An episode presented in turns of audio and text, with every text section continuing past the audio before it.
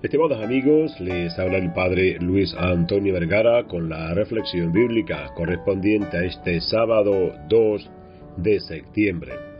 El Evangelio está tomado de San Mateo, capítulo 25, del 14 al 30. La parábola de los talentos nos hace pensar de lleno en los dones y capacidades que nos regala Dios cuando nos sueña, nos hace, nos crea, nos teje en el silencioso vientre de nuestras madres.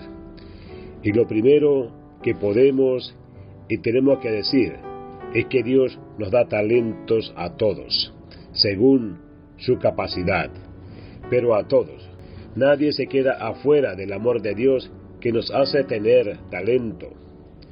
Vale la pena aclarar que los talentos son monedas corrientes en la época de Jesús, pero nosotros lo hacemos extensivo a las capacidades, todas distintas y por eso originales, que Dios nos regala para poder vivir en esta vida al estilo de Jesús, que pasó por el mundo haciendo el bien.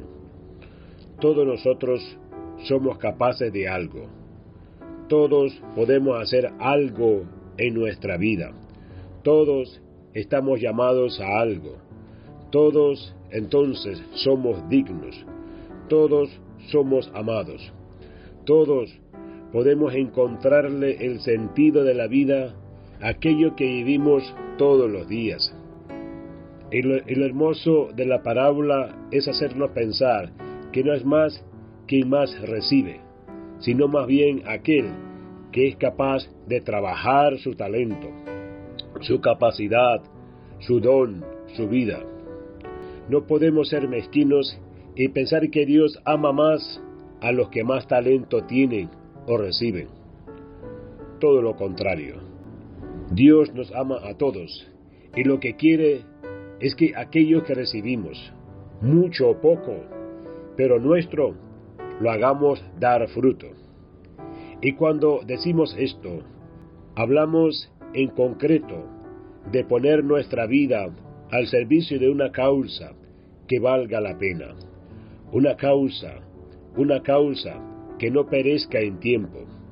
Una causa que trascienda y vaya más allá de toda nuestra ideología y pensamiento.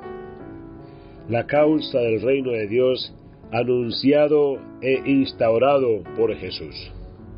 Hoy el Evangelio y el Papa Francisco nos llaman a una profunda conversión del corazón respecto a los pobres. No amemos de palabras, sino con obras, nos dice.